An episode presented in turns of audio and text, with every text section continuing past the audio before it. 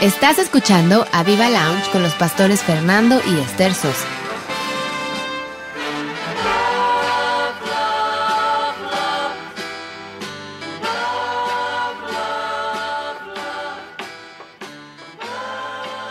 Hola, ¿qué tal? Muy buenas noches. Hoy jueves a Viva Lounge. ¡Wow! Love, love. Porque siempre te digo que love, love, love. Yo creo que es el Padre de amor, el Hijo de amor, el Espíritu Santo. Love, love, love. Y sabes qué? Y, tú que eres mi amor. O sea, wow. Hija. Jueves en la noche un jueves de amor, un jueves de testimonio. Y sabes, nos hemos quedado picadísimos con los Salazar, Fernando y Gaby. ¿Qué, tal, hija? Sí, eh? no, nos, dejaron súper picados, súper contentos, agradecidos con Dios, súper conmovidos, debo de decir, porque la verdad es que fue un testimonio muy conmovedor. Todavía ahorita estábamos platicando algunos puntos y, y se nos salían las lágrimas, se nos atora en la garganta un nudo porque la verdad, ver la obra del Señor, ver vidas cambiadas, ver vidas rescatadas. Y al ratito nos comentas, Gaby, también lo que te escribía la gente o tus hijos, que también. A nosotros nos escribieron también. Sí, creo que por lo que decías que tus hijos escribían, se nos empezaron a salir las lágrimas aquí. Ahorita nos comentan, porque de veras que son historias que, que conmueven, ¿no? Conmueve ver el amor de Dios, conmueve ver su, su obra de, de restauración en vidas que aparentemente pudiéramos decir, ¿y ahora qué? como nos contaron el, jueves pasado, pues ahora qué, pues ahora Dios tiene la respuesta, ¿no? Y estamos súper felices de tenerlos otra vez aquí, Fer, Gaby, gracias. Yo sé que implica, Fer, salirse del trabajo, venirte antes, implica muchas cosas, pero de veras se los agradecemos y yo sé que el auditorio se los agradece porque de veras ha sido mucha, mucha bendición y love, love, love. love, love, love. Sí, qué tremendo. Oye, pues vamos a, vamos a dar lugar de, lleno porque la vez pasada no nos dio, tiempo, y se nos fue impresionante. Y, bueno, pues bienvenidos Fer y Gaby, es un honor otra vez tenerlos aquí y yo sé que mucha gente va a ser grandemente bendecida por lo que hoy van a escuchar. Ah, gracias. muchas gracias a ustedes por atreverse nuevamente a, a invitarnos. No, por supuesto. Fue, es un honor nuevamente estar aquí. Oye, ¿y con qué quieren empezar? Porque yo sé que, queremos, no sé tú qué piensas, hijo, pero intervenir lo menos posible para que no nos falten cosas de, de, de oír de parte de ustedes. Teníamos algunos eh, como puntitos que habíamos estado comentando con ustedes. No sé si quieres ir tú. Bueno, yo, yo me quedé picado con, con lo del testimonio de, que estaban dando la vez pasada y, y, bueno, la vida. Yo no sé cómo no se destruyó su vida, su matrimonio, cómo fue que no se divorciaron ustedes con problemas. Eh, eh, es que eso es bien importante. Hoy las parejas con cualquier cosa se caen. Eh, eh, con cualquier eh, situación ya me voy, tú te vas y, y, no saben realmente lo que es un pacto con Dios, no saben lo que es realmente la sinceridad de, ese amor que se han profesado, cómo un matrimonio tiene que pasar una serie de cosas también para irse afianzando. Y bueno, en ustedes está eso, ¿no? Este, pues yo me quedé en, en, el punto donde, donde el el eh, Fer, tú habías sido a los 17 años, algo te había sucedido, ¿no? Sí. Ah, bueno, nos acordamos que dijiste que eras tremendísimo. Sí, yo creo que hubo una transformación ahí muy sustancial. La gente que me conoció, mi familia, amigos, ah, pues fue un cambio muy sustancial. Algo que, eh, que quisiera mencionar es, la vez pasada mencionaba cómo Dios fue eh, hablándome, diciendo algunas cosas y mostrándome algunas otras. Pero no es que siempre Dios me esté hablando, no, no es algo, porque a veces pensamos que Dios nos tiene que hablar o nos tiene que decir o nos tiene que mostrar. Sí hubo cosas muy evidentes, pero fueron en momentos muy particulares. Lo que yo creo y he visto es que Dios siempre se las arregle de alguna manera para hablarnos. A través de una persona, a través de una situación, a través de la de una prédica o muchas veces sí de una manera muy directa. Pero lo que sí tenemos que ver es que en algún momento Dios hace las cosas para hablarnos. Cuando eh, finalmente empieza toda esta situación de que me quedo con los niños, recuerdo que en la noche estaba yo con los dos y creo que eran las 8 de la noche, pero Daniel empezó a llorar, a llorar, a llorar y después junto con él Abraham. Pero, un año y año y medio y medio. Tenía Daniel año dos meses y pero el llanto de Daniel era muy especial. Mi hermana, eh, que me estudiado pedagogía, muchas cosas, me dijo, mira, Daniel no, va a entender totalmente la muerte de su madre, pero lo que sí va a, darse cuenta es del abandono de ella. Eh, ah. Dijo, vas a tener que saber cómo manejarlo porque al final es lo que vas a saber es que su mamá no está. Eso es algo eh, que tú vas a tener que saber. Pero para mí era muy difícil cómo explicarle a un niño de un año que mamá no iba a volver, que ah. mamá no iba a estar. Y cuando él empieza a llorar de esa forma, era un llanto por, como por nada. Yo me sentí en ese momento desgarrado porque pensaba que era una situación muy difícil para ellos. Yo inclusive le dije a Dios, Dios, ¿por qué me dejaste con vida después de una situación que tuve a los 17 años para traerme a esto? O sea, ¿cuál, cuál, era el propósito en, toda esta parte? Pero eh, después de que finalmente, de quién sabe cuántas horas, ellos se cansaron de llorar y yo de, y yo de escuchar. con ellos. Pues ya eh, oro, me acuerdo que hablo el Salmo 32, que como el siervo habla con las corrientes, y ese salmo en esa noche cobró una vida muy, muy especial, porque empiezo a orar. cobró sentido. cobró sentido y empiezo a sentir una paz muy especial. Eh, días después, de, la hermana de Olivia, Susana, viene a México. No, la encuentro en Hidalgo y me dijo, Fernando, eh, quiero hablar contigo, eh, entiendo tu decisión de quedarte con los niños, eh, entiendo que va a ser muy pesado, pero yo quiero decirte que ya lo que sucedió, sucedió, eh, olvida ya la situación que viviste con Olivia, tienes derecho a volver a rehacer tu vida, estás muy joven, volver a casarte, pero la verdad es que no, tenía para mí sentido en ese momento, pero ella me, dice, no te sientas, y me dice, no te sientas mal por llegar a olvidar y por llegar a, no sentir eh, nada, porque Dios puede quitar todo eso. Mm. Eh, hablo con ella, eh, me comenta esto, y a los tres meses ella muere de igual, de, una, de la misma enfermedad que venía en la familia por la cual muere Olivia. No. Fue la última vez que platiqué con ella. Bueno, ella fue a la casa también a sacar todas las cosas que había. Tremendo. Y me dijo, sabes que no quiero que te quedes con ningún recuerdo. Se lleva todas las cosas y me dice esto. Mm.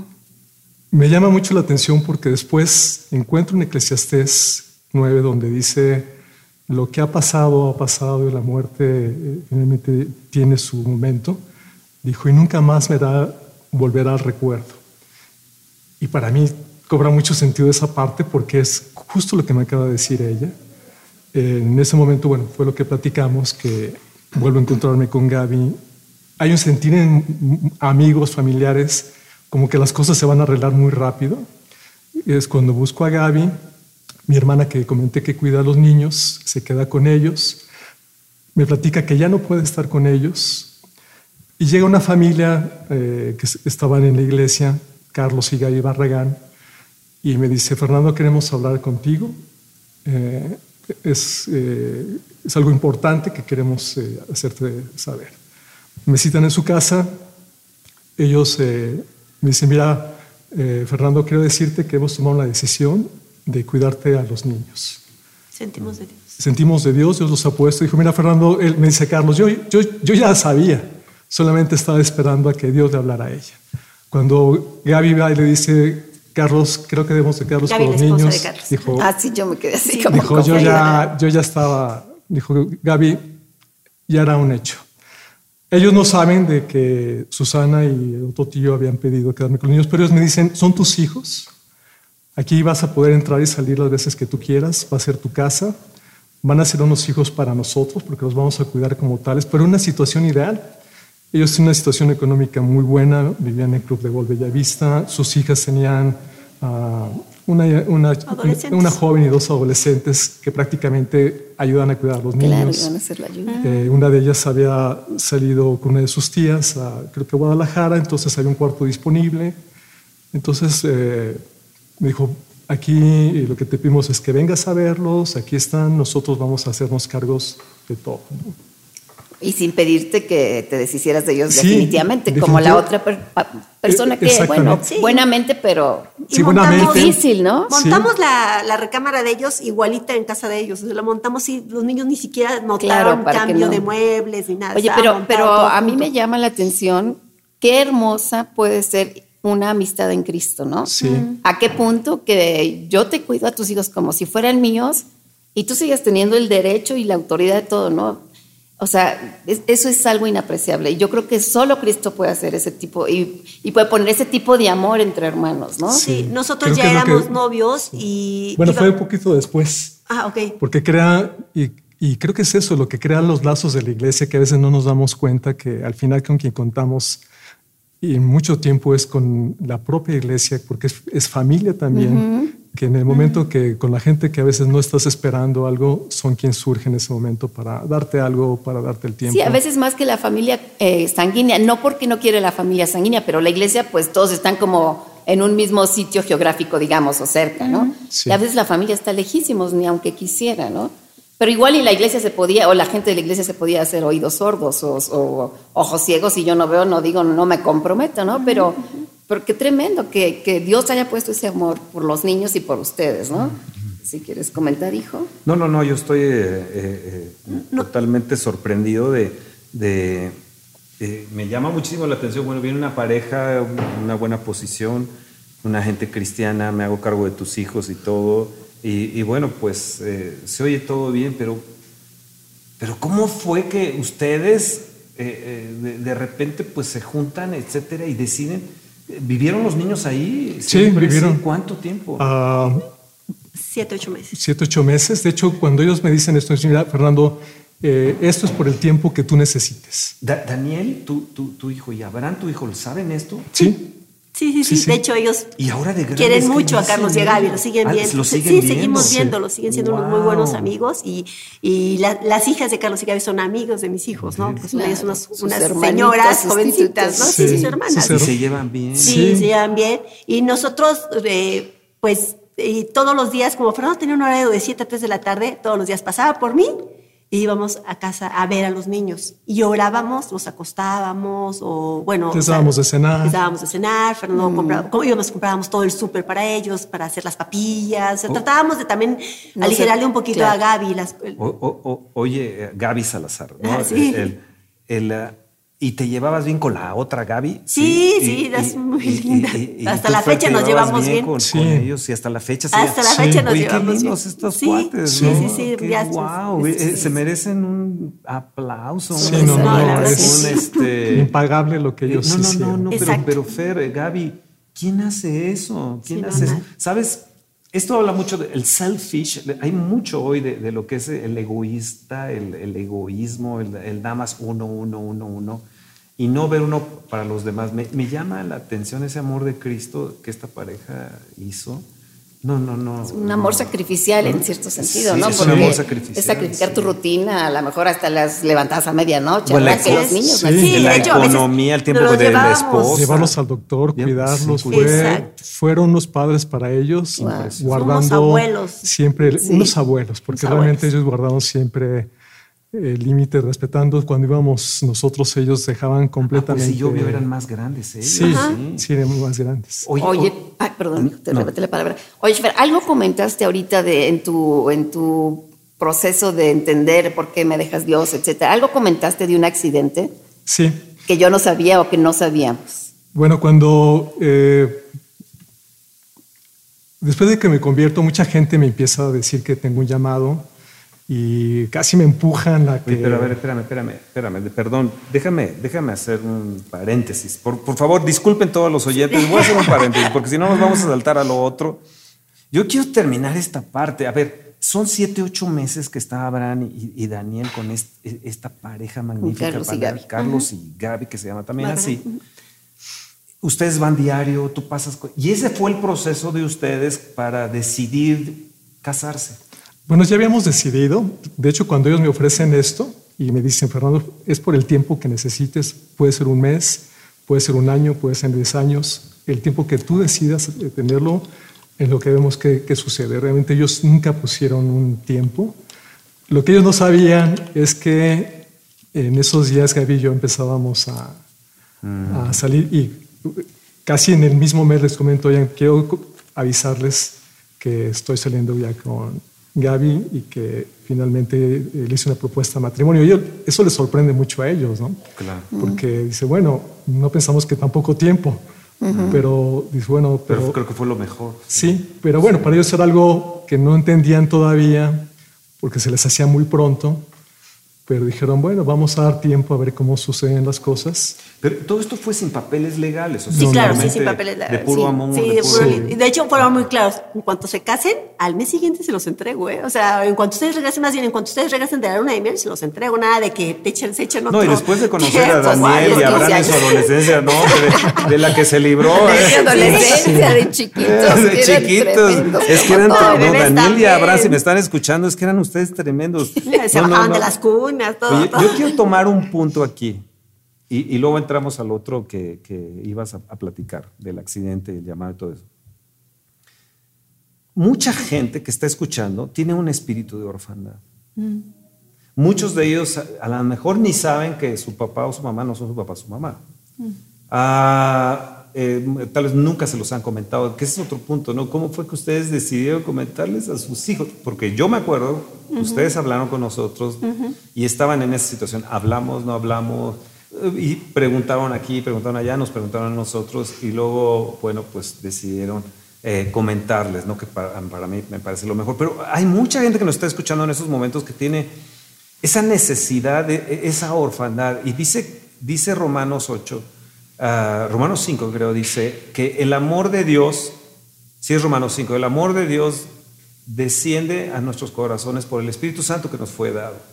Entonces, cuando una persona se siente inundado de ese amor del Padre, esa, esa orfandad se quita. ¿Cómo es que estos niños sienten que se rompe esa orfandad? Porque obviamente no lo entendían aquí, pero en su alma ellos lo, entendí, eh, lo, lo trataban, realmente no de entender, pero lo sentían. Sí, Eran claro. unos niños chiquitos, un año, imagínate, lo, lo sentían. Más Dani que Abraham, seguramente, ¿no? Y el, entonces, ¿cómo fue que ellos sanaron de esa orfandad? Oíste, es un tema, Sí. tema de, pues de- de hasta una nosotros conferencia. ¿no? creemos todo lo que la palabra de Dios dice y la palabra de Dios dice que la verdad nos hará libres. Entonces, pues eso nos inquietaba mucho. Decíamos, pues si les mentimos a ellos va a ser una mentira que vamos a cargar toda nuestra vida. Sí, porque eso es lo práctico, ¿no? Eh, Sí. eh, La palabra, eh, bueno, los dice, lo creemos, pero ¿cómo, cómo fue que lo hicieron lo práctico? Porque Entonces, ahí es donde yo me estuvimos quedo... orando, venimos a ti y te decimos, y me dices, pues no, o sea, me dices, pues, no sé, porque no conozco nada como esto, ¿no? Fernando todas las noches tomaba su Biblia y les daba su, su, su noche don- este, bíblica y prendía fuego, que Elías encendía fuego del cielo y él también en el Actuado. tapete y todo, o sea, todo, ¿no? Y él siempre estaba ahí.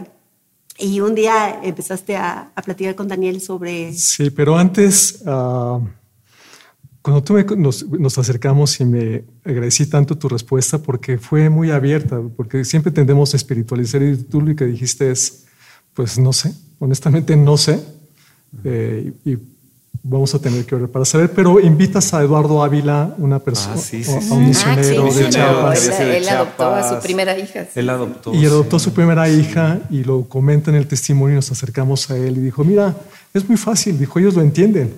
Dijo, simplemente si les dices, nosotros cuando, dijo, era muy, muy normal que nosotros le dijéramos, porque pues eh, mi esposo éramos güeros de ojos Sí, la azules. niña totalmente y nuestras diferente. hijas realmente eran una indígena de Chiapas y pues no podíamos... ocult- La verdad estaba era, evidente, entonces nos acercamos y dice, mira, no lo entienden en su razón, pero lo, pero lo guardan en su corazón. Entonces, eh, platícaselos, dil- diles lo que sucedió y dice, mira, nosotros cuando lo, lo platicamos, eh, ella, eh, la niña volteaba para todos lados, corría y nos- nosotros pensamos que Se evadía, ¿no? evadía y que realmente no había entendido lo que habíamos dicho. Pero a las dos semanas hizo una canción platicando que su papá no era su papá y su mamá sí era su mamá y, que, wow.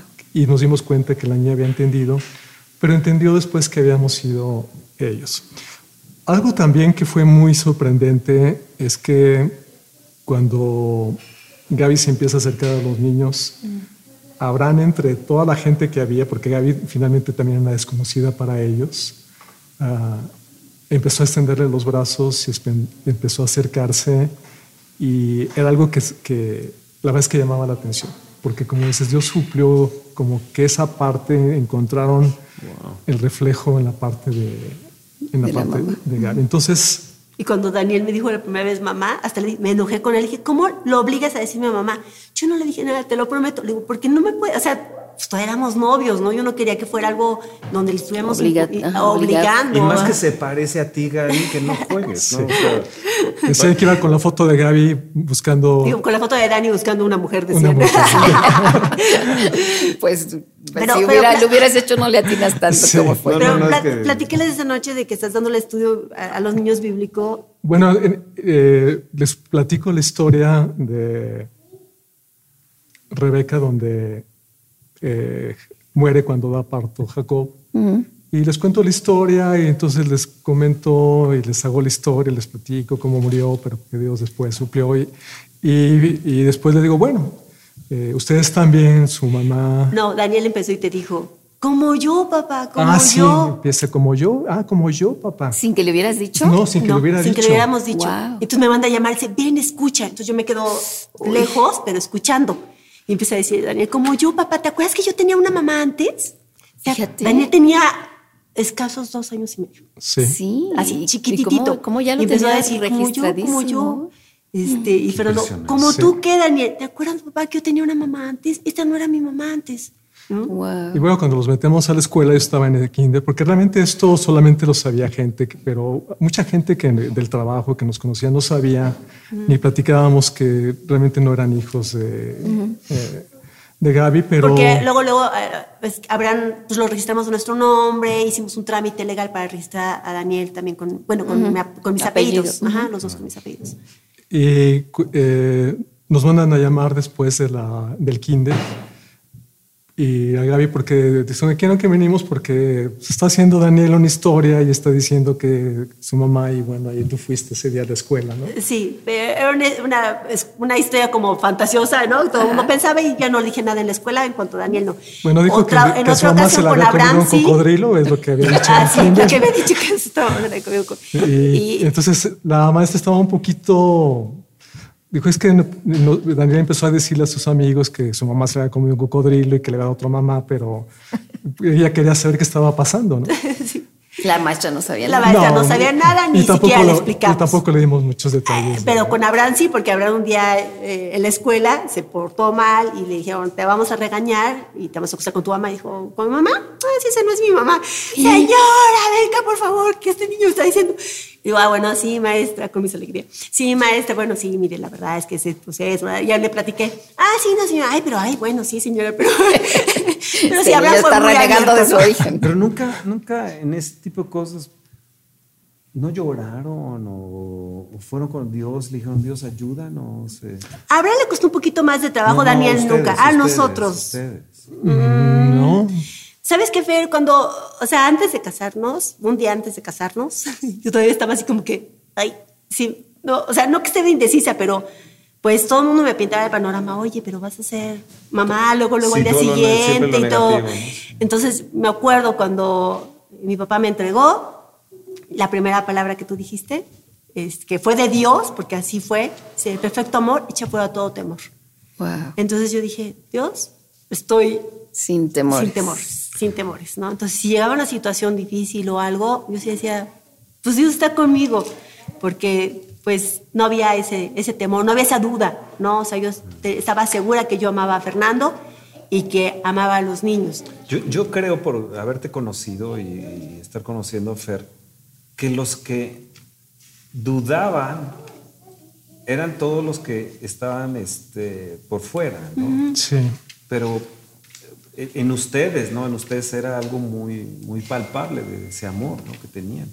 Y además el, cariño que tú, Gaby, le profesaste a, a- los niños, a, a Daniel y a Abraham, era mega, mega extraordinario, que, que pues es algo que tenemos que re- resaltar aquí con la gente que nos está escuchando hoy en esta noche. Y mire, puede ser que usted esté padeciendo alguna situación, alguna circunstancia grave, que usted se sienta sin padre, sin madre. Bueno, la escritura nos dice que aún cuando tu padre y tu madre te dejaran, con todo Dios te va a recoger. Puede ser que usted sea, eh, haya vivido un divorcio, puede ser que usted haya vivido nada más con la mamá o haya vivido con el papá, y usted se sienta sin mamá y se sienta sin papá.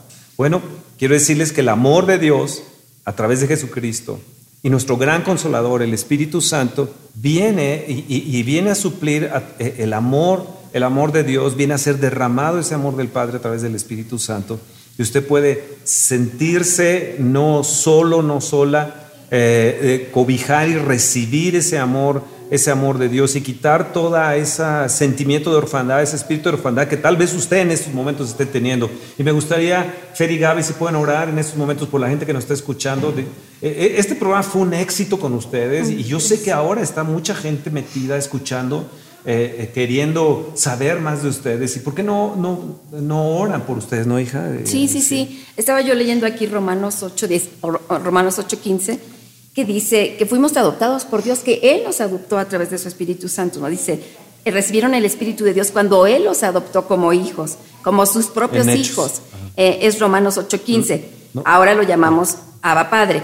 Y, qué importante que, como dice mi esposo, aunque madre nos haya dejado padre o los perdimos o lo que sea, aparte de estos hechos maravillosos que de repente se te acerquen amigos tan llenos de amor, bueno, está el padre que nos ha recibido como sus propios hijos, ¿no? Así es que Fer y Gaby, seguramente hay mucha gente que aún teniendo padres vivos, se sienten huérfanos, ¿no? Se sienten alejados o solos o no sé, sin identidad. ¿Por qué no? Como dice mi esposo, nos ayudan a orar por esa gente y seguimos porque sí, hay mucho. Qué tremendo, qué tremendo programa. Ya se nos fue prácticamente media, hora. El, uh, el, qué tremendo. Y, miren, ustedes estén abiertos en estos momentos a la oración que Fer y Gaby Salazar van a hacer, el, porque todos estamos recibiendo, recibiendo bendición.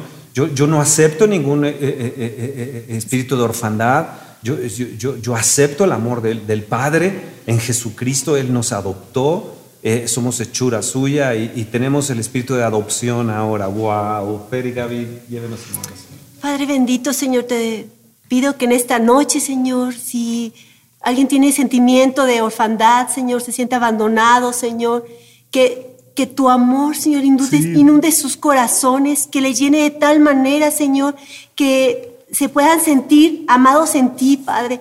Señor, gracias, Padre, porque tú nos has concebido en tu vientre, que hemos sido nacidos de tu vientre, de tus pensamientos, Dios, de lo que tú eh, has deseado para nosotros. Padre, yo te ruego por cualquier persona que esté sintiéndose desamparado, Señor, que tú seas su amparo, tú seas su Padre celestial. Manifiéstate con poder como ese Padre amoroso, Señor.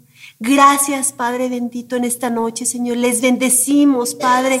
Y, y, si tú eres una persona que, que, que te sientes así, dile, Señor, en esta noche, muéstrame tu amor hacia mi corazón. Muéstrame tu amor Quiero sentir que no estoy sola, que no estoy solo en esta noche. Lléname de ti en el nombre de Jesús. En el nombre de Jesús.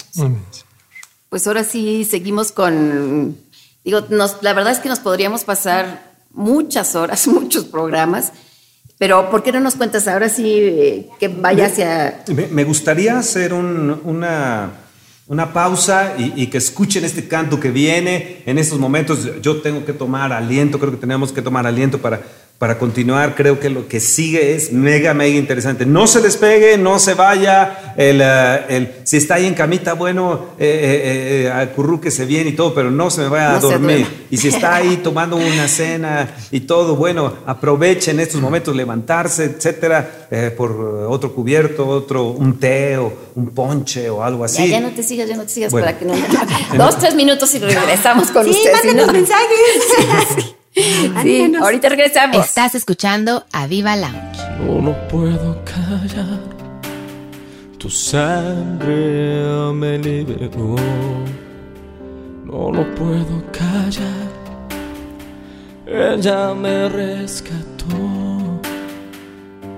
Me justificó. Ella me protege. Me lavó para ti. No lo puedo callar, tu sangre me redimió. No lo puedo callar, ella me rescató, me justificó, ella me defiende. Soy digno de ti.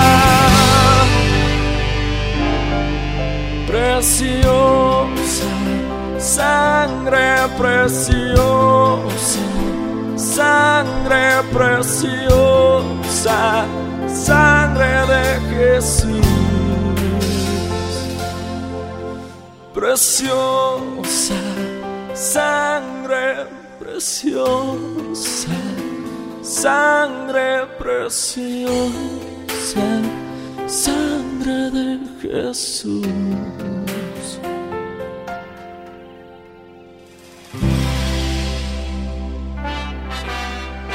Estás escuchando a Viva Lounge con los pastores Fernando y Esther Sosa.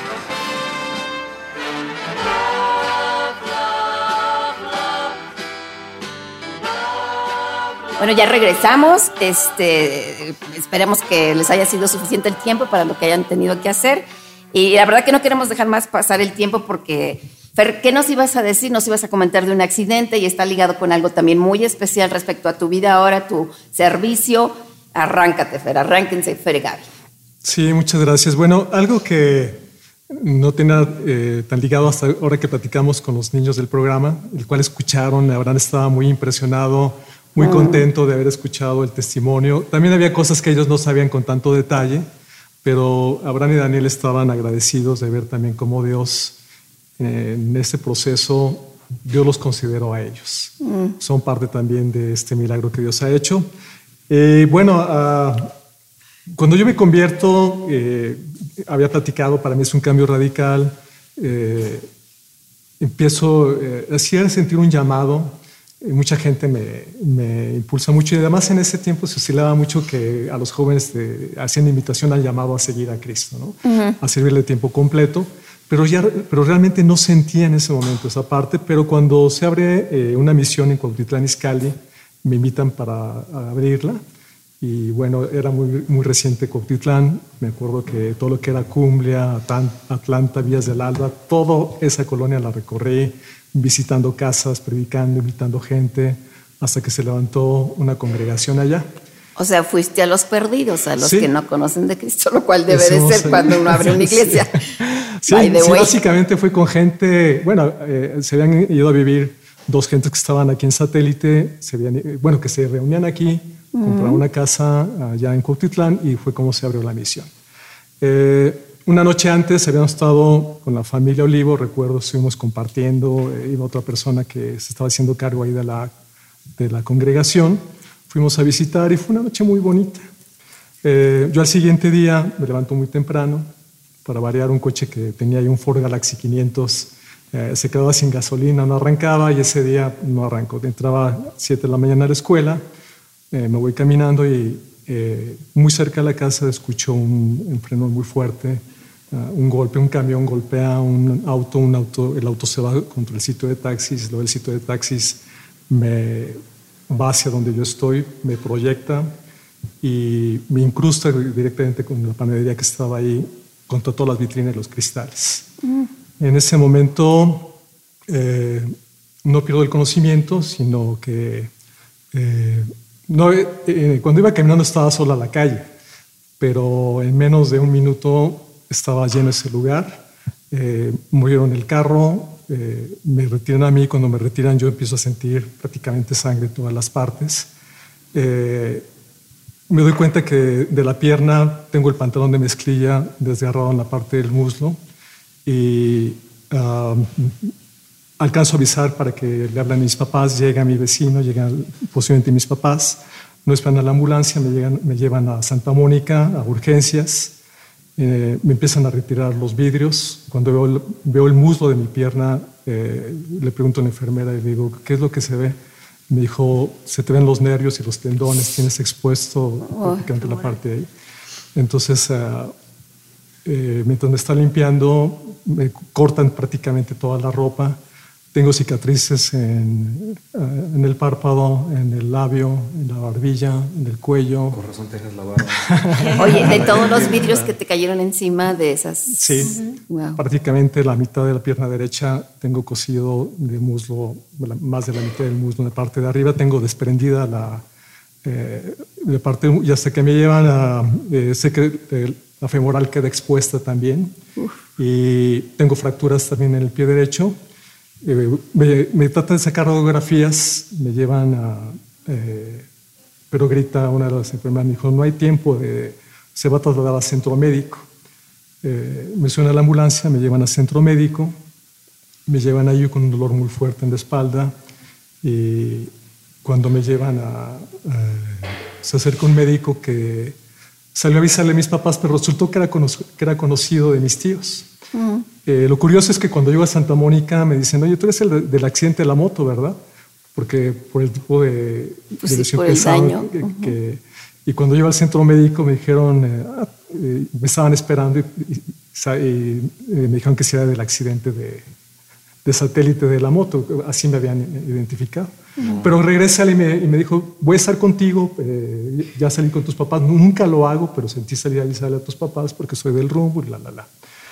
Eh, eh, me dice que ya sacaron de radiografías, que tengo incrustados vidrios en la pierna izquierda también, de- del impacto se me, quedaron, eh, se me incrustaron varios cristales, dice, mira, son muy grandes, estamos valorando si se te retiran o si se te dejan, porque muchas veces eh, conviene más dejarlos, cuando, dijo, cuando hay balas, dijo, muchas veces no se retiran porque se causa más daño Es más retirarlas que riesgoso. dejarlas. Entonces va- estamos evaluando eso, eh, vamos a meterte a operar y vamos a...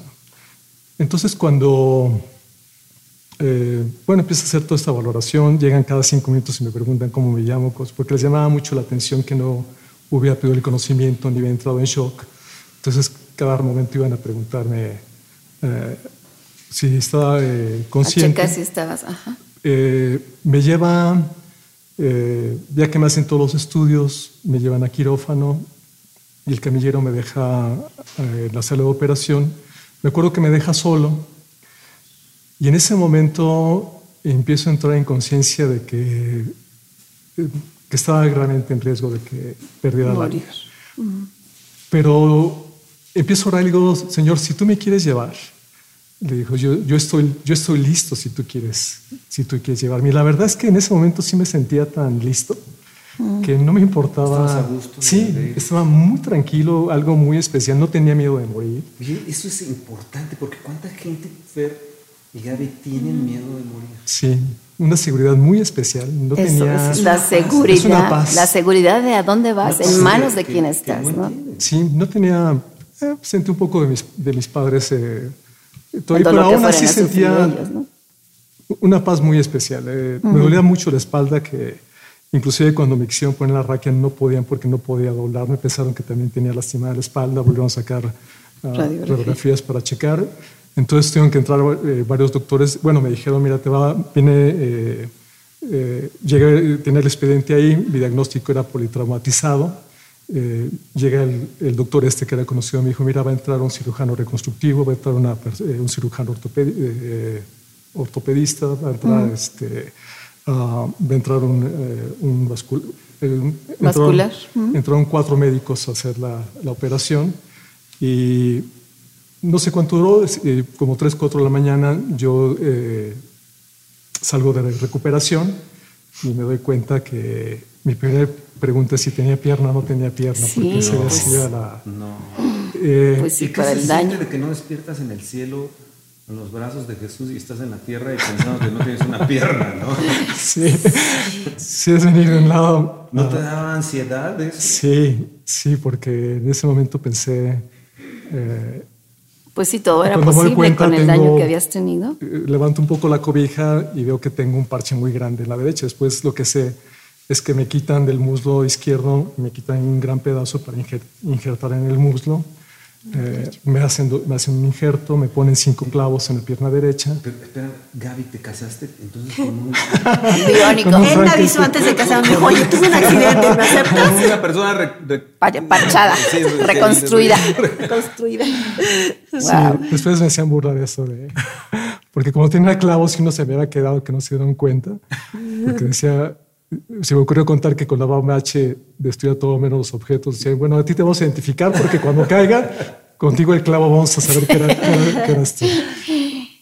¿Y ahí es donde tú sientes el llamado o cómo está? Ah, eh, sí, entonces cuando veo, digo, bueno, Dios, si me dejaste tiene que ser con un propósito. Porque bueno, además el tiempo de recuperación fue un tiempo muy largo. Prácticamente Job lo subrayé de libro a libro completo. Sí, siempre cuando, cuando tenemos algo, Job, Job es nuestro- Job es nuestro héroe. es- es- se vuelve este, nuestro, Nuestro modelo a somos seguir. los fans de Sí, Job, ¿no? Entonces, me acuerdo que en esa estancia lo subrayé completo, pero sé que Dios me deja con un, con un propósito. Además, el, eh, me operan el 13 de enero, el 14 de enero, el 14 de febrero me evalúan para hacer un segundo injerto, porque no había, solo había pegado un 75% y estaban evaluando para hacer un segundo, y hacen, hacen un segundo.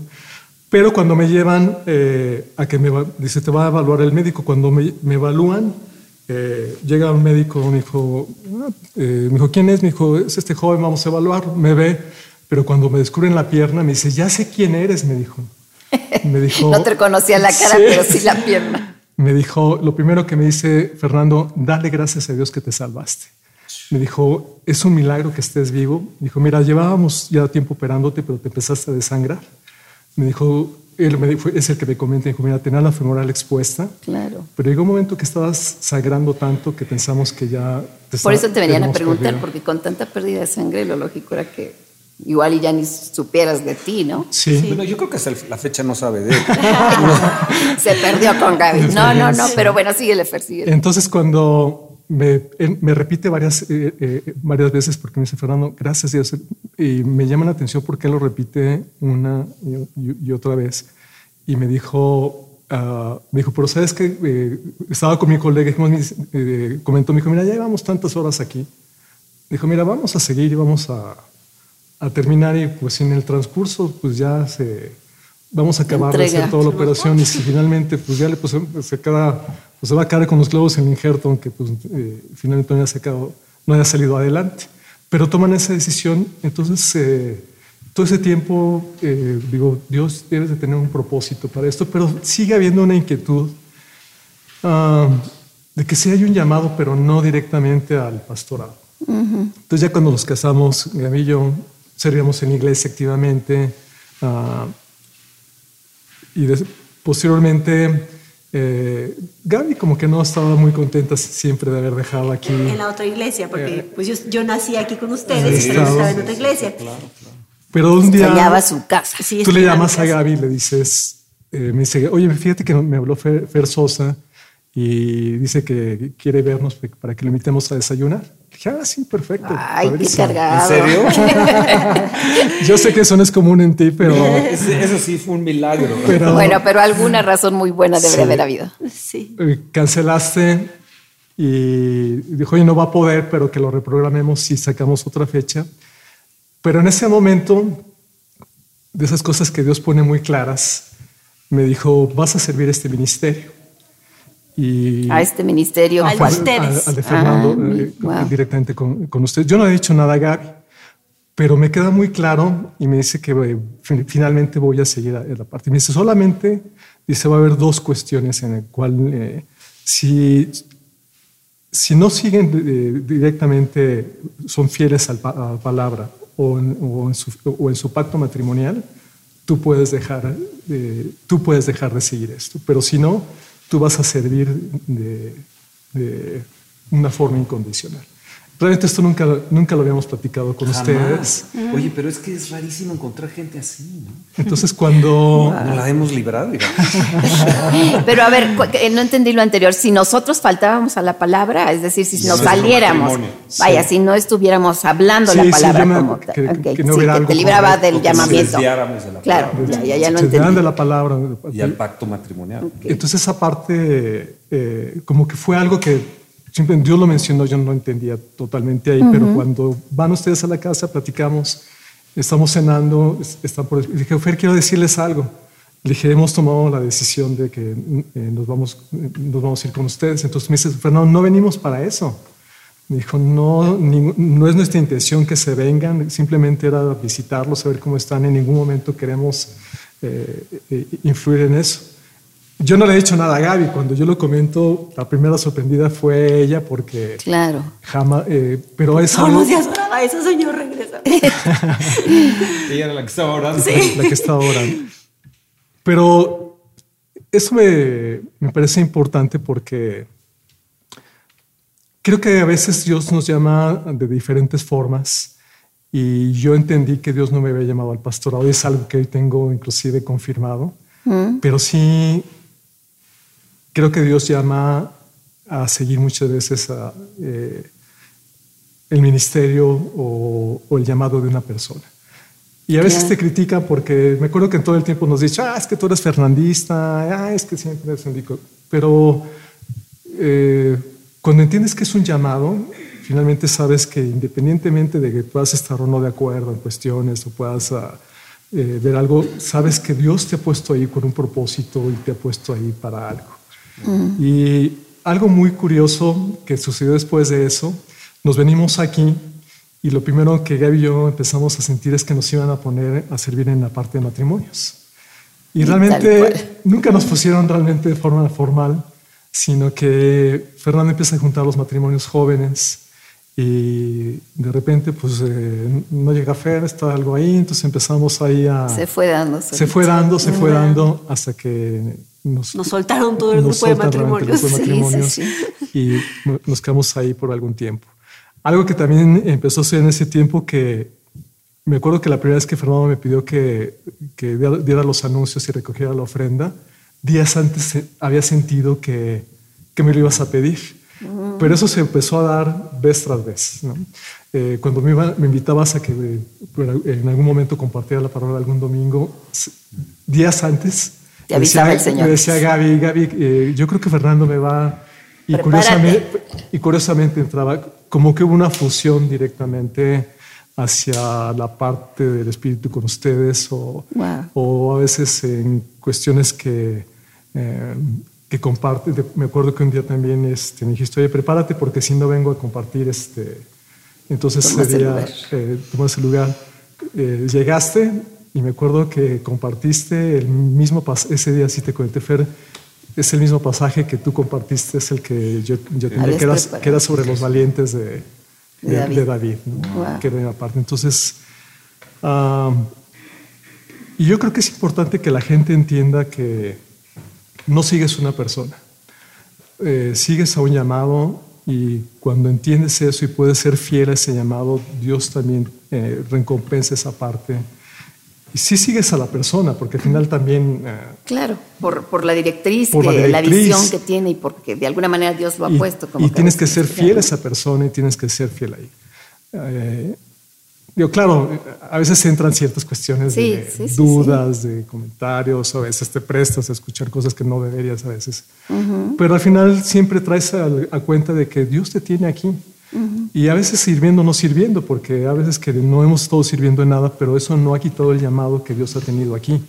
No porque no estemos haciendo algo, simplemente Dios tiene esa parte. Uh -huh. Y yo creo que cuando diferencias permaneces siempre siguiendo y estando aquí porque te das cuenta que eh, este es tu lugar, algo que hablamos con la gente o gente que llega a moverse por una situación, dijimos, eh, es que esta es, tu, esta es nuestra iglesia, esta es tu casa, es tu familia, o sea, no es, o sea, no te puedes ir así como irte y no pasa nada, ¿no? O sea, te estás desprendiendo de tus raíces, de tu gente, del lugar que te ha puesto Dios. Uh -huh.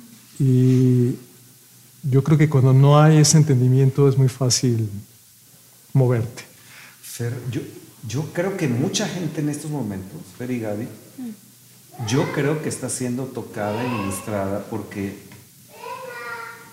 yo pienso que hay gente, y, y lo hablo yo como, como una persona que, que, pastoreado, o hemos pastoreado por muchos años, que, que su lealtad no es plena, sino tiene lealtades divididas. Mm. Sino, no es. Eh, Dios es Dios celoso. Y yo a veces me pregunto por qué no un pastor puede ser celoso. No, no. O siempre como que damos, damos como que, pues sí, bueno, o dejamos pasar ciertas cosas, tal vez por no perder a la gente. Pero sí, uno sí se da cuenta que la, tienen lealtades divididas, ¿no? Lo otro es de lo que ya hemos escuchado, que la sangre te hace pariente, pero la, la, la lealtad te hace familia. ¿no? Uh -huh. Entonces yo lo que veo en ustedes, después de tantos años de lo que han pasado, una lealtad, es difícil encontrar gente como ustedes que sean leales. Y es una de las cosas que en esos momentos, no solamente la iglesia en México, sino en muchas partes se da. La lealtad simplemente se da por un determinado tiempo por conveniencia. Y segundo, que es buen punto, a lo mejor no sé qué es lo que quiera hablar, pero lo segundo es de que no todos son llamados a, como dice, ser pastor. No, hay gente que es llamada para apoyar, hay gente que es, son buenos segundos, buenos terceros, buenos cuartos, o sea, porque somos un cuerpo. Entonces hay gente que, eh, yo he visto gente que incluso se ha salido de nosotros y va y pone una iglesia y nunca fueron llamados a ser eh, pastores. Entonces, cuando ya se ponen de pastores, llevan un pastorado mediocre, sin unción, sin presencia, sin, e- es mediocre su, su- y, y- y pienso que los que lo siguen igual. Eh, eh, si tienen un espíritu de miseria, pues sigue la miseria, ¿no? Y corre la miseria. Entonces vemos que eh, eh, se ha acostumbrado mucho en otras partes llaman- llamándoles los kiosquitos espirituales. Y, eh, y es eso, la gente sale y cree que es muy fácil llevar, etcétera, pero no saben que ante Dios vamos a dar cuenta, ante Dios vamos a dar cuenta, ¿no? Pero esto que estás tocando es impresionante, Fer. Y finalmente yo creo que Dios le da a cada uno su obra, ¿no? Sí. Y Dios va a, a responsabilizarte por la obra que Él te dio, no por la que no te dio, evidentemente, ¿no? Pero si Dios te ha mandado a servir, Él no te va a decir por qué no fuiste pastor si tuviste la oportunidad de decir, "Ay, ¿por qué no serviste donde yo te puse o lo que te puse a hacer? Y cualquier obra que Dios te, que Dios te dé, que Dios te, eh, se, me, va la palabra, finalmente Él te va a sustentar, Él te va a apoyar, Él te va a, capacitar y Él la va a calificar también y a premiar, ¿no? Él, va a dar a cada quien según su obra, ¿no? Y yo creo que hay un pago, hay una corona, hay un premio, hay un... eh, el haber hecho correctamente la obra que Dios nos puso, ¿no? Tremendo lo que Fer está hablando. ¿no? Claro, claro, porque claro que no todos vamos a ser pastores, no todos van a ser maestros, no todos son pro, pues si no, entonces si todos son pastores, cuerpo, ¿dónde- ¿no? ¿quién va a ser oveja? ¿O quién va a ser el segundo? Yo estaba leyendo en estos días, este, pues Moisés tuvo a su Aarón y Aarón no dijo, no, yo quiero ser el dirigente y en el momento en que se quiso poner al brinco le fue mal, ¿no? Pero fue como eh, invitado por la hermana hacer estas cosas, pero él, él aceptó ser el, el acompañante y, el, y el, el- que iba a caminar junto con, junto con Moisés y en algún momento le levantaban los brazos. Entonces, qué importante y nada despreciable además, ¿no? Porque no es de que el pastorado sea el llamado excelso y, ex- y- No, cada obra y cada llamado, si es de Dios, tiene su bendición, su importancia y su, su privilegio, ¿no? Y su fruto. ¿no? Y, y claro, si es bien hecho y bien obedecido conforme Dios lo da, debe de haber, el fruto debe ser súper agradable, como lo hemos visto en ustedes y como hemos comentado que han sido un apoyo muy importante Y- y en muchísimos prosperado, años. sus hijos E- bendecidos. Exactamente. eh, Dios ya pagando desde aquí, desde esta tierra, pues el, el- el- el haber hecho la obra conforme Él había dado, ¿no? Para nosotros es súper gratificante oír esto, súper nos bendice. No, yo los quiero más cerca de mí ahora. Claro. Gracias, Fer, por compartirlo, porque la verdad es que No, sí, la gente tiene que entender que el llamado viene de Dios, cualquiera que sea, cualquiera que sea, y gracias, Claro, Fer, por ser obediente, sí. Y, muchas, y no quiere decir que Dios necesariamente te tiene que hacer un llamado para que tú seas así. Porque simplemente que yo creo que el pastor te llame, en sí ya es un llamado.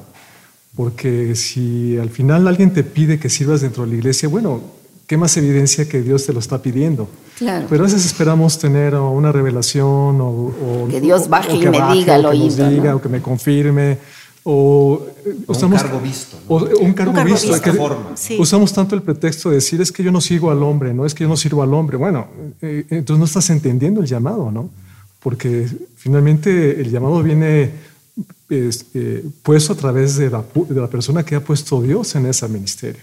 Y justo lo que iba a comentar, que eh, nosotros hemos visto que hay gente que son excelentes edecanes, que son muy buenos, mejor que cualquiera de nosotros, ¿no? Que a veces te dicen y ves que son, pero te das cuenta que ese es el llamado especial que Dios ha puesto a ellos o que están en, en lugares que no son vistos, eh, pero que son excelentes servidores, eh, ves que llegan temprano, que lo hacen con gusto, que lo hacen vez tras vez, que no les pesa hacerlo.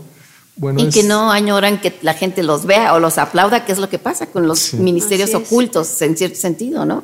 Pues ni quien les diga ni las gracias, y ellos están gozosos haciéndolo. El don de servir, ¿no? Uno de ellos. Y creo que tristemente cuando la gente se le pide que descanse o que deje servir un tiempo, se sienten que se le ha quitado Ofendidos. ofendidos, ¿no? Yo sabes lo que he visto a través de este tiempo, Fer y Gaby, que tú le delegas a alguien una área de la iglesia y en el momento que le dices siéntate, porque creo que es tiempo de que los dos reciban como pareja, o ya sean chavos o casados, etcétera, sienten como que les quitaste su posesión, su, algo que a ellos les pertenecía y entonces ya no sirven de nada.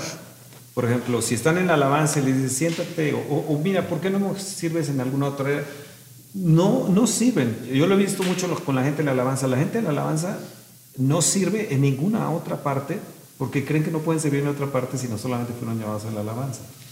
Lo, lo veo en los diferentes, no solamente en la, en- en la alabanza, en los diferentes ministerios o diferentes funciones dentro de una iglesia, que somos un cuerpo realmente. Entonces les quitas esta, esta área y, el, ah, y, y- y de repente se enojan, se enfurecen, eh, eh, era mío, se enojan contra la persona con la que está, se enojan contra el pastorado y eh, se vuelven contra ellos mismos, contra todos y terminan yéndose. Es, es, es- es por lo- años lo he visto eso. Entonces lealtad creo que es algo muy, muy, muy importante. Yo agradezco a Jesús que Él fue leal hasta la muerte. ¿sí? Él no vio esto, no vio aquello, no vio circunstancias, no vio cosas que se le levantaron, sino fue bien, fiel. Ahora yo veo que en ustedes no solamente lealtad, fidelidad también, pero también puedo percibir eh, que viéndote cómo el diablo trataba de matarte, el, ah, que estabas en el hilo, ¿verdad? Viendo cómo Olivia había perecido, luego su hermana había perecido, enfrentando la muerte, tu propia muerte, no cabe duda que, eres una persona que Satanás teme. Y que él, eh, él les teme por lo que han ustedes vivido, Él les teme, Él tiene temor de ustedes y por eso ha tratado de destruirlos a ustedes y a sus hijos. Así que ustedes tienen una gran valía en el reino. Obviamente, Satanás odia la lealtad. Él aborrece la lealtad. ¿sí? Aborrece la fidelidad. ¿Por qué? Porque en él no se halló. ¿no? Mm. Entonces, si él nota o percibe una persona leal o fiel, se va a ir contra él, pero con todo. ¿no? Y es el caso de ustedes. Bueno, también eh, nosotros pasamos otras situaciones difíciles con nuestros hijos. Pasamos otras situaciones difíciles con nuestros hijos. Eh, cuando Abraham tenía 11 años, nos dijeron que él tenía un aneurisma cerebral. Nueve y, años. Nueve años y Dios lo sanó. Ay, yo me Wow. acuerdo de eso, de Sí. todo ese tiempo de Abraham. Sí, No, y, y, bueno, eso fue porque, o sea, empezaron a hacerle estudios, iba él por otra, otra situación. ¿Cómo se llamaba su, su cosa esa? Un aneurisma cerebral. Aneurisma, Ajá. ¿qué es? ¿Qué Se es adelgaza eso? un poquito la- eh, una pared de arteria o venita o vaso. Sí, y se hace, bueno, los médicos di- dijeron que se había hecho como una... ¿Globito? Ajá, como una bolita y que se tenía que abrir específicamente ahí, poner un clip y este para que él pueda seguir adelante, pero pues era el cerebro o era la cabeza, entonces era Sí, algo porque como se puede delicado. reventar Se podía reventar porque tenía la presión muy alta porque le habían encontrado también que tenía una coartación aórtica. Entonces, Una coartación aórtica. ¿Qué es eso, Gaby? Es algo en, el, en la vena, en la aorta, sí, estaba dobladita. Muy eh, delgada. eh, y estaba delgada.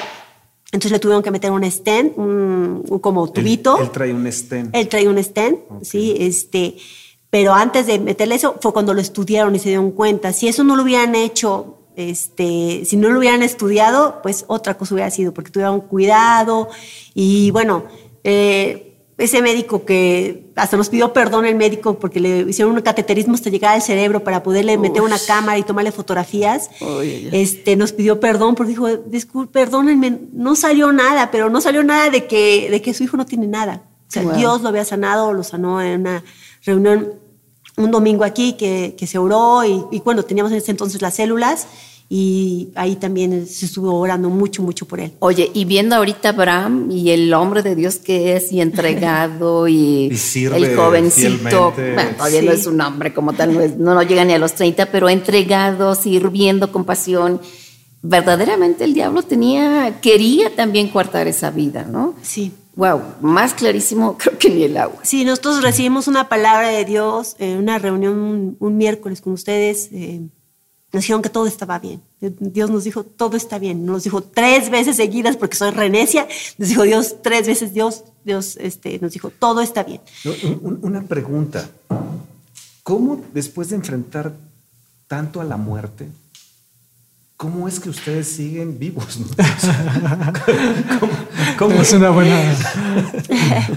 Que no es por nosotros, es por Dios, de verdad. Dios ¿Qué nos ha dado, hacían? Dios nos Pero- ha dado pero fuerzas. De una manera práctica, ¿qué hacían? Eh, ¿Se abrazaban, lloraban, o se gozaban, o clamaban, o gritaban, o gemían? O de todo. O, o- o- o qué hacían, ¿no? ¿Qué, qué hacían? O, o de repente había esos espacios de silencio que, que, que ya sabes que no puedes decir nada y se dan esos espacios de silencio como que... eh, Ya no hay ni palabras, Ya no, ¿no? no hay palabras, ¿no? ¿Qué, qué habían ustedes, no? Bueno, fue eh, eh, ah, en una fiesta Abraham cuando eh, yo lo veo, eh, él eh, todos los niños están corriendo y Abraham se queda sentado y me llama la atención porque lo veo prácticamente doblado y todos los niños están corriendo, entonces él estaba yendo a un médico y cuando le comentamos esto, eh, le tomó la presión y le encuentra la presión muy alta y le encuentra que el pulso de abajo es muy bajo que fue como detectamos la coartación aórtica y después nos, eh, bueno, nos comentan todo lo que conlleva, pero como había el antecedente, no querían operarlo sin antes hacer estudios por el problema que había familiar y de las muertes que había previamente. Que, que Entonces, eso yo creo que al ratito vale la pena comentarlo y sobre todo porque la posibilidad de en la sangre de Jesús, a través de la sangre de Jesús y, y por su sacrificio podemos cortar toda esa línea genética. sí. Pero Eh, eh, ahorita eh, yo- yo- es que estamos, la yo- verdad es que eh, llevamos más de una hora. Radio oyentes, llevamos más de una hora y todavía nos falta Israel, todavía nos falta eh, este tema del llamado. Muchos son llamados, pero pocos los escogidos. También Romanos 8 nos dice que, eh, que todo ayuda bien a aquellos que son llamados según su propósito. sí. Entonces, hay un propósito en el llamado, pero ubicar el llamado, a veces la gente no lo entiende. Yo conozco gente que son buenísimos segundos, pero muy malos primeros. Son muy buenos como apoyadores de los pastores, pero muy malos para dirigir a la gente. ¿no? Llega un momento donde ya no saben para dónde. Ah, entonces, esto del llamado, hija, es tan, tan, tan importante ahondar con, con Fer y Gaby, el- porque yo creo que conforme a lo- al propósito de Dios, todos aquellos que son llamados, todo nos va a ayudar a, todo nos va a ayudar a bien. Ha- Hay varias preguntas que yo tendría, ¿no? ¿Cómo hicieron la manera práctica para seguir adelante? ¿Cómo es más esto del llamado? Eh, es mantenerse fiel, aún a pesar de que tú y yo, bueno, más yo, que soy muy imperfecto, muy enojón, muy... No, muy, yo también este, un poquito el- imperfecta. el, eh, cómo ellos pudieron aguantar todo eso, ¿no? De un pastor, ¿no? Eh, me, me queda claro, Fer y Gaby, y ustedes saben de quién voy a mencionar. Hay una, hay una persona en el norte del país que tenía una iglesia floreciente. Ya no es tan floreciente como era antes, pero él, segundo, pudo haber quedado en el puesto del pastor. Todos los más leales se le fueron, hasta los hijos se le fueron. Pero él siempre, hasta el día de hoy, ha permanecido junto a esta persona ya adulta, ya anciano, ha permanecido fiel. Y una de las cosas que me queda claro de él es que él dijo, a mí Dios me llamó para servir a este hombre. Pase lo que pase, me llamó. Claro, con sus bemoles, como dices, bueno, pues sí, eh, su pacto Sí, que el hombre que permanezca con Dios, ¿no? Que verdaderamente se mantenga en lo que es la base doctrinal y, y su vida eh, bien en su, en su vida matrimonial y, y familiar. Pero, pero me llama la atención que todavía en el día de hoy podemos encontrar este tipo de gente. Y yo vuelvo a lo mismo, desleales, de- le- lealtad dividida. O sea, ¿cómo puedes servir a dos señores, no? ¿Cómo puedes eh, en un momento decir, bueno, yo sí estoy bien acá, pero también estoy bien acá? No, yo estoy eh, esto y yo lo otro. Y sabes, esto de las coberturas, ¿cómo ha tenido un gran problema con la gente? Porque sale inmediatamente, van y tratan de justificar su deslealtad diciendo que ya están bajo otra cobertura, ¿no? Es como si Abraham y Daniel les dijeran, pues muchas gracias por todos estos años, gracias porque nos recogieron con esta Gaby y este Carlos. Carlos. Pero fíjate que, que pues ahora ya nos regresamos con él porque ellos tienen más dinero que, que- que ustedes y tienen una casa más bonita que ustedes. ¿Y cómo la regamos de que no estuvimos con ellos? ¿no? ¿Qué pensarías tú? ¿Qué pensaría Gaby que tomó en adopción a estos preciosos niños? ¿no? ¿Qué pensaría, eh, por ejemplo, si, si Fer te deja? La gente que diría, oye, ¿cómo fue posible que Fer te dejara? no fue leal a ti. ¿Cómo, cómo fue? cuando una mujer que, que te llevas los aplausos, los, los eh, ¿cómo te diré? Honores, eh, dice que la mujer de Dios va a ser alabada, ¿no? En las puertas. Y Gaby, yo te felicito, eh, eres alabada, eres bendi- bendita entre las mujeres. Eh, no quiero mencionar esto y no quiero que se oiga, o- o- oiga mal esto, pero tú no pudiste tener hijos, pero Dios te dio una matriz prestada. Ujú. Así es. y tuviste unos hijos que se parecen, no manches, es, es Daniel, Sí. es, es tu vivo retrato de Daniel, ¿no? Desde niñito yo decía, no puede ser, es que es hijo de Gaby, ¿no? Aquí nos hicieron chanchullo, yo decía, ¿no? Pero ya llevamos, hija, mucho, mucho, Fer y Gaby, un tercero nos aventamos. Nos falta todo lo de Israel. porque la Es que gente quiera un tercero. Mira, tú y yo no hemos ido a Israel. ¿Verdad? Pero yo quiero vivir Israel en, en- en la A palabra través de, de, la, ellos, de- ¿no? sí, sí, de los comentarios de, Y a de lo mejor invitar a Daniel, no sé, es que hay tanto con ellos. Ay, ay, no sé, Fer, la verdad es que a ti te estamos robando tiempo de No, no, tu no, empresa. no, es un honor, un Pero mira, ya, ya, ya nos comentaron hace ratito que la gente fue bendecida. ¿Cómo la gente les estuvo hablando, no? Sí. Entonces, Mucha gente nos está escuchando. Pues, mucha pues, gente la verdad es que es muchas gracias a todos a veces si no, si no es por estas oportunidades, como en, en esta en especial que Dios nos ha dado a través del- de, de esta aplicación del radio, pues se queda toda esta bendición ahí en- enterrada o con los poquitos que la sepan, ¿no? Gracias a Dios con esto alcanzamos a gente que a lo mejor ni conocemos, pero que seguramente va siendo una obra, porque es bueno contar las maravillas de Dios en nosotros. Es bueno. A veces la gente no sabe o no cree otra cosa más que lo oiga, solo que lo oiga de alguien terreno, a nivel horizontal, que sepan de algo, ¿no? Pero yo creo que esto es, vale la pena, vale mucho la pena expresarlo, lle- abrirlo, llevamos decirlo. una hora, diez minutos o más de diez minutos, se ha ido rapidísimo, Fer y Gaby. Sí. Yo quiero terminar con esto para los radio oyentes. Yo sé que ya es noche, jueves en la noche, ya es más de las 10 de la noche. Y, eh, y bueno, Fer y Gaby nos han dado su tiempo desde Laudes, desde, desde aquí, el Auditorio del Espíritu Santo al mundo, que nos están escuchando. Y Fer y Gaby, ¿por qué no oran por la gente? Yo después a lo mejor oro un tantitito por ellos, pero ¿por qué no oran? Oran por la gente. Puede ser en, en relación a reprender ese espíritu de muerte, puede ser en relación al llamado, eh, puede ser en relación a la fidelidad, a la. Ay, no sé, hay tanto, tanto en este programa. Pero ¿y si hacemos un tercer programa? Ya, Hacemos un ¿Y tercer tú, Fer? programa. Perdón, Sí, sí, perdón, sí, Fer, ¿sí? con todo gusto, sí. oyentes, No, se es que esto, pierdan esto es una herencia, Fer. Esto No, es un legado que no se gracias. puede perder. Sí, esto tiene que quedar para la posteridad y para las generaciones que escuchen. Sí. Esto, enfrentar a la muerte, salir de la muerte, el llamado, cómo, cómo, cómo ubicó el llamado, cómo ubicaron el llamado, Y hacerlo con gusto. cómo no, ¿no? dividieron una iglesia, porque ellos podían haber dividido Claro. nuestra iglesia, pero fácilmente, ¿no? Claro. El, eh, el, eh, cómo no lo hicieron, eh, cómo hicieron para salir de todo ello, eh, cómo los hijos ahora están en Dios, cómo, cómo sirven al Señor. Ay, no. No, hay mucho, mucho todavía que contar y pues adelante, oramos, oramos Sí. por la gente. Sí, sí, sí. Eh, solamente cerrar diciendo que nos aferramos a las promesas que Dios tenía y creo que eso fue mucho de lo que hizo que saliéramos adelante. Claro, hubo momentos de mucha angustia, de mucha eh, tribul- eh, tribulación que ya, si hay oportunidad, platicaremos, pero creo que eso, y creo que también eh, nuestra fe cuenta. Claro. Creo que no es que seamos algo diferentes, pero la verdad es que nuestra fe cuenta, porque al final es lo que Dios creo que a través de su palabra nos enseña que la fe de Dios se agrada de ella y tiene que re- recompensa también. Y, entonces yo animo que te fortalezcas en, en la fe. O sea, Dios ha dado el medio eh, y simplemente eh, no es ser sobre espiritual, simplemente es que tú puedas creer y aferrarte y declarar que Dios puede, a pesar de cualquier circunstancia, verlo. Y, quiero decirte que todo esto nos ha resultado para bien.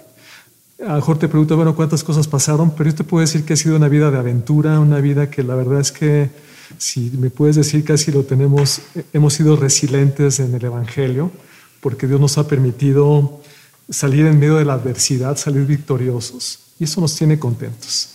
Tenemos hijos que son felices, tenemos un matrimonio que Dios nos ha permitido disfrutar muchísimo, eh, nos sentimos eh, agradecidos con todo lo Así que Dios es. ha puesto. Y Padre, en esta noche te pedimos, Señor, que, eh, Padre, reafirme, Señor, en a cada persona que sirve Sí, en esta congregación, Señor, o en cualquier iglesia, que traigas una convicción, Padre, que tú los tienes sirviendo con un propósito, con una, un llamado especial, que sea cual sea lo que estén haciendo, cualquier labor, Padre, tú miras ese, e- ese servicio, Padre. Padre, tú nos, eh, de alguna otra manera, eh, has llamado, Señor, y yo te pido que confirmes, Padre, esa fidelidad y esa lealtad, Señor, hacia, hacia donde tú has puesto a cada quien en su lugar, Señor. Porque sabemos que en esto, Señor, tú te agradas, Padre, que en esto, Señor, tú tienes, eh, miras con agrado esta situación, porque así ha sido tu enseñanza, Padre, a través de las escrituras, eh, donde, Padre, eh, podemos ver y reconocer, Señor, donde tú tienes tu obra, Padre. Te pido también, Señor, que, eh, Señor, cualquier persona que esté con alguna enfermedad de muerte, Señor, sea hereditaria, sea genética, sea cáncer, Señor, reprendemos este espíritu de muerte sobre la enfermedad, cualquier situación, que te aferres a la vida y declares vida a tu vida en esta noche. Declaramos vida a tu vida, declaramos que la sangre de Jesús venga sobre toda esta situación de enfermedad, que rompas toda herencia de diabetes, de lupus, de Sí, sí, cáncer, de eh, cualquier cu- enfermedad que estás pensando, que has creído que no tiene eh, remedio. En este momento declaramos la sangre de Jesús poderosa, En nombre de Jesús. virtiendo sobre tu cuerpo, sobre tus órganos, sobre tu vida, sobre cada célula, restaurando y trayendo una restauración en el nombre de Jesús. Declaramos la vida de Jesús, la vida del Espíritu, trayendo para traer vida a tu cuerpo, a tu casa, a tu familia. Y declaramos también que tu fe en este momento sea incrementada, porque esta fe viene por el oír y que te puedas aferrar y confiar a las promesas que Dios tiene para tu vida, que creas firmemente en ellas, porque Dios es fiel y es justo para cumplirlas y para hacerlas realidad en nosotros. Amén. Sí, sí. Pedimos en el nombre de Jesús. Pues son unos verdaderos campeones de la vida cristiana, tengo que decirlo. Son un verdadero ejemplo y, y felices, bueno, de que nos puedan acompañar. De, de veras me, me- No, me pesa es, porque sé que es, eres un no, hombre no. sumamente ocupado, pero yo sé que sabes que esto va a a si yo me gente. invité a desayunar, bueno, y- pues, ¿Verdad? Bueno, sí, bueno. Pues mi- mil, mil, mil gracias. De veras que Dios les siga llenando de bendiciones, les siga guiando, les siga librando, les siga trayendo a más de todo lo que hemos visto que han sido bendecidos. Que Dios todavía abunde, mucho más en ustedes, en sus hijos, en los nietos que seguramente vendrán si es Amén. que Él no viene antes por nosotros. De veras ha sido un tiempo bien bonito. Nos sentimos privilegiados de que estén con nosotros y gracias otra vez. Y bueno, yo sé que el tercer programa va, va a seguir siendo muy bendecido y, y qué más decir, Fer? La tercera es la vencida, ¿no? Ah, no. Yo lo que quiero decir es cuando me van a volver a invitar a desayunar. Gracias. Sí, claro. No, no, no, y, y de veras, acaban de oír ustedes campeones de la vida cristiana. En Cristo ¿no? sí se Wow. puede y Dios nos saca adelante en todo. Así es que les bendecimos, buenas Gracias. noches, que descansen y estén pendientes de las repeticiones de este programa porque durante la semana hay pe- repeticiones y también del próximo jueves que seguramente vamos a seguir oyendo las maravillas que Dios hizo en la vida de Fer, de Gaby, de, de Dani, de, de Abraham y bueno, gracias por habernos escuchado. Gracias. ¿Ya? Bla, bla, bla. Gracias. Siempre cantas al final. bueno, mil gracias y bendiciones. Bendiciones. Estás escuchando a Viva Lounge con los pastores Fernando y Esther Sosa.